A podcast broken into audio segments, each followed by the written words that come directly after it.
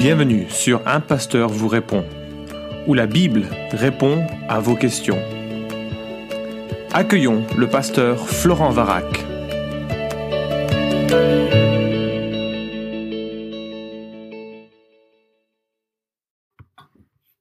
Alors la question est posée, quelle est la meilleure traduction biblique? Alors il n'existe aucune traduction parfaite de l'écriture. Euh, chacune présente ses charmes, ses difficultés ou en tout cas ses aspérités par rapport à ce que l'on voudrait trouver ou qu'on aimerait trouver ou par, en comparant les unes avec les autres. Alors quelques remarques sur cette problématique. D'abord, si tu veux aller plus loin sur la question, je te conseille la lecture de, du livre d'Alfred Kuhn, Une Bible et tant de versions. Ça te donnera, ça te plantera le décor, expliquera davantage ce que euh, je peux dire ici en quelques minutes. Alors, une précision, seuls les textes originaux sont inspirés de Dieu. Nous croyons, et c'est la croyance des chrétiens euh, dans, pratiquement toute l'histoire, en tout cas des, chrétiens qui sont euh, attachés à, euh, à, l'écriture, nous croyons que Dieu a inspiré l'écriture, c'est-à-dire qu'il a supervisé le processus de rédaction, que ce soit parfois en parlant directement à, aux prophètes qui vont noter, que ce soit parfois en conduisant la réflexion d'une personne, c'est Salomon qui réfléchit au, sens de la vie, parfois c'est euh, une euh, un poème qui, euh, qui, est écrit, comme David qui écrit les psaumes, ou une lettre que l'apôtre Pierre rédige, nous croyons que, comme le dit 2 Timothée 3,16, toute l'écriture est inspirée de Dieu.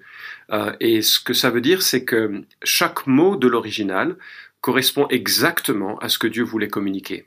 Tu as bien entendu, chaque mot de l'original. Donc les, euh, euh, les, sources euh, sont inspirées, les, les, premiers écrits sont inspirés, mais pas nécessairement les traductions ni même les copies de ces manuscrits qui ont été réalisés au, fil des siècles.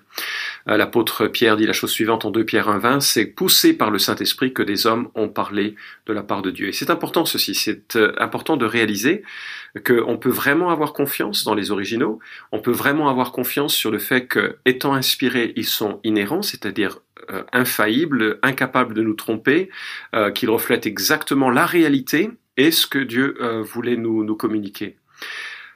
Alors, par contre, peu d'entre nous sommes capables de lire en hébreu ou en grec différemment, l'hébreu pour l'Ancien Testament avec quelques sections en araméen, et puis le, grec pour le Nouveau Testament.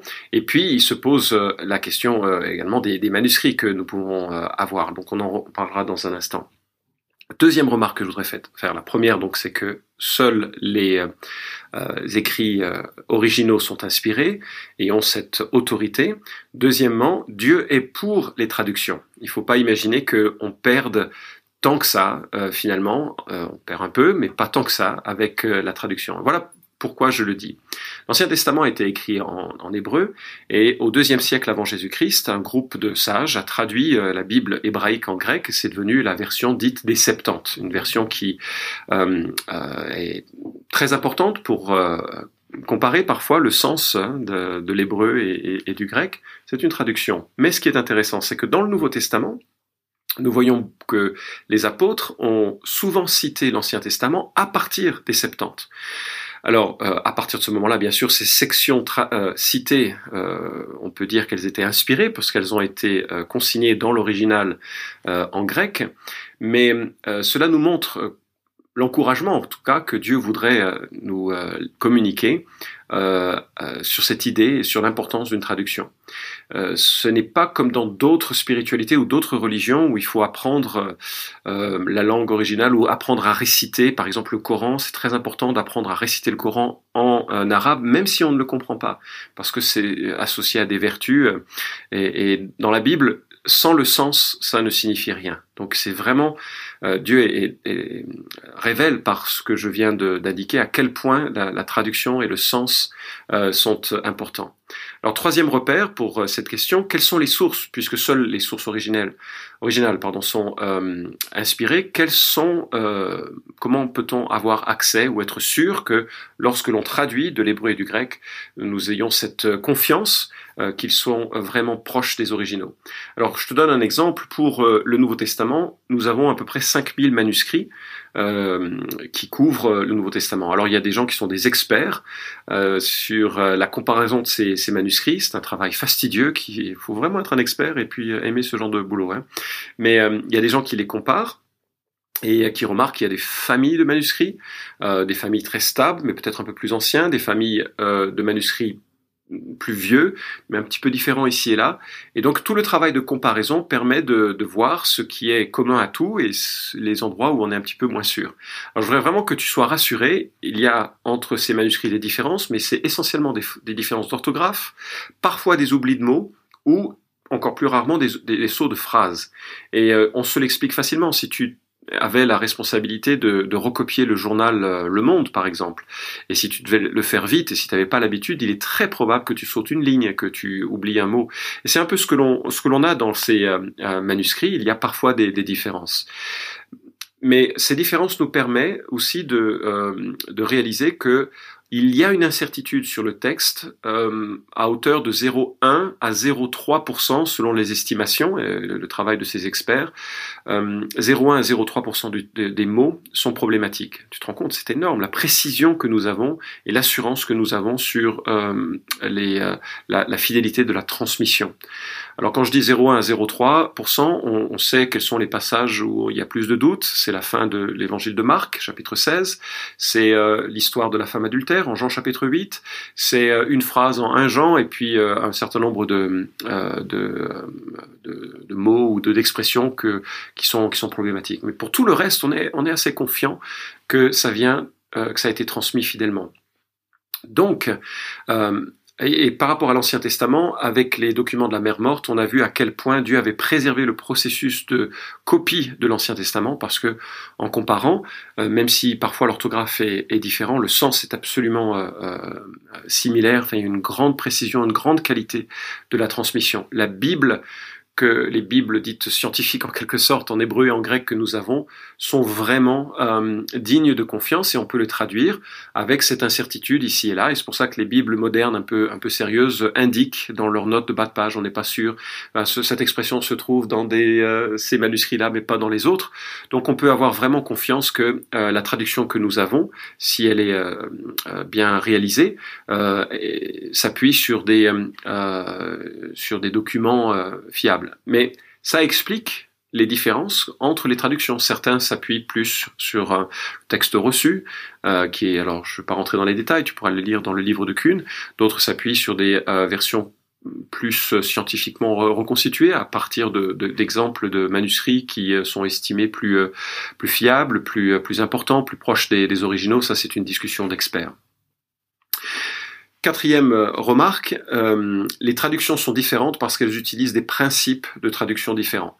Euh, il, y a, il y a des traductions que l'on va qualifier d'équivalence formelle ou littérale. On essaye de, de, coller le plus, de calquer la manière de parler avec entre la, la, la, manière de parler des originaux et la manière de parler aujourd'hui et on essaye d'être très littéral. La Bible d'Arbiste est probablement celle la plus connue euh, qui cherche à, à, traduire de cette manière.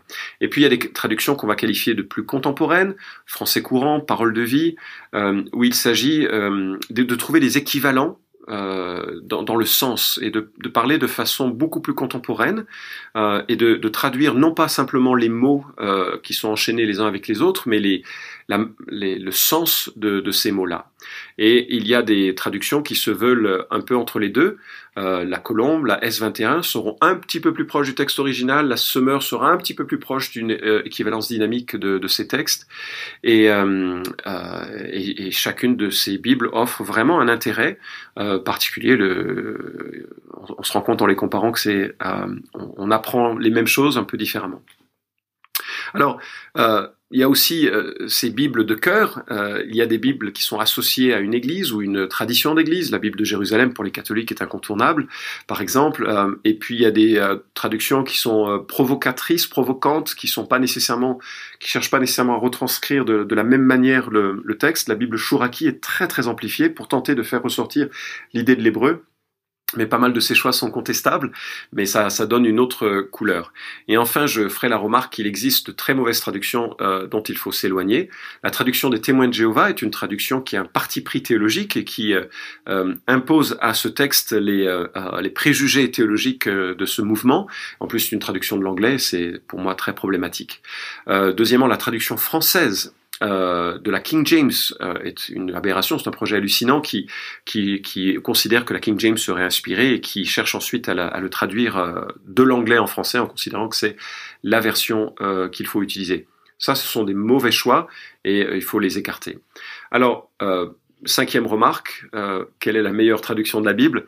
Bah, En fait, elles sont, beaucoup de ces Bibles sont excellente et l'idéal c'est de pouvoir euh, simplement la, euh, les comparer sur euh, alors il y a l'avantage des outils informatiques que ce soit Logos ou que ce soit Bible Online que ce soit d'autres te, te permettent de, de, comparer de mettre sur un, ton ordinateur ou ta tablette différentes versions de la Bible. Et c'est tu lis un, un, passage si tu veux l'étudier particulièrement bah lis la Darbis la Sommer Parole de vie etc enfin mais, fais-toi un peu une idée de ce que chacune de ces traductions disent. Et puis euh, ça va euh, embellir ta compréhension de ce texte et, te faire grandir. Alors, euh, dernière remarque, pour euh, répondre en une phrase, et je crois que c'est ça qu'il faut euh, retenir.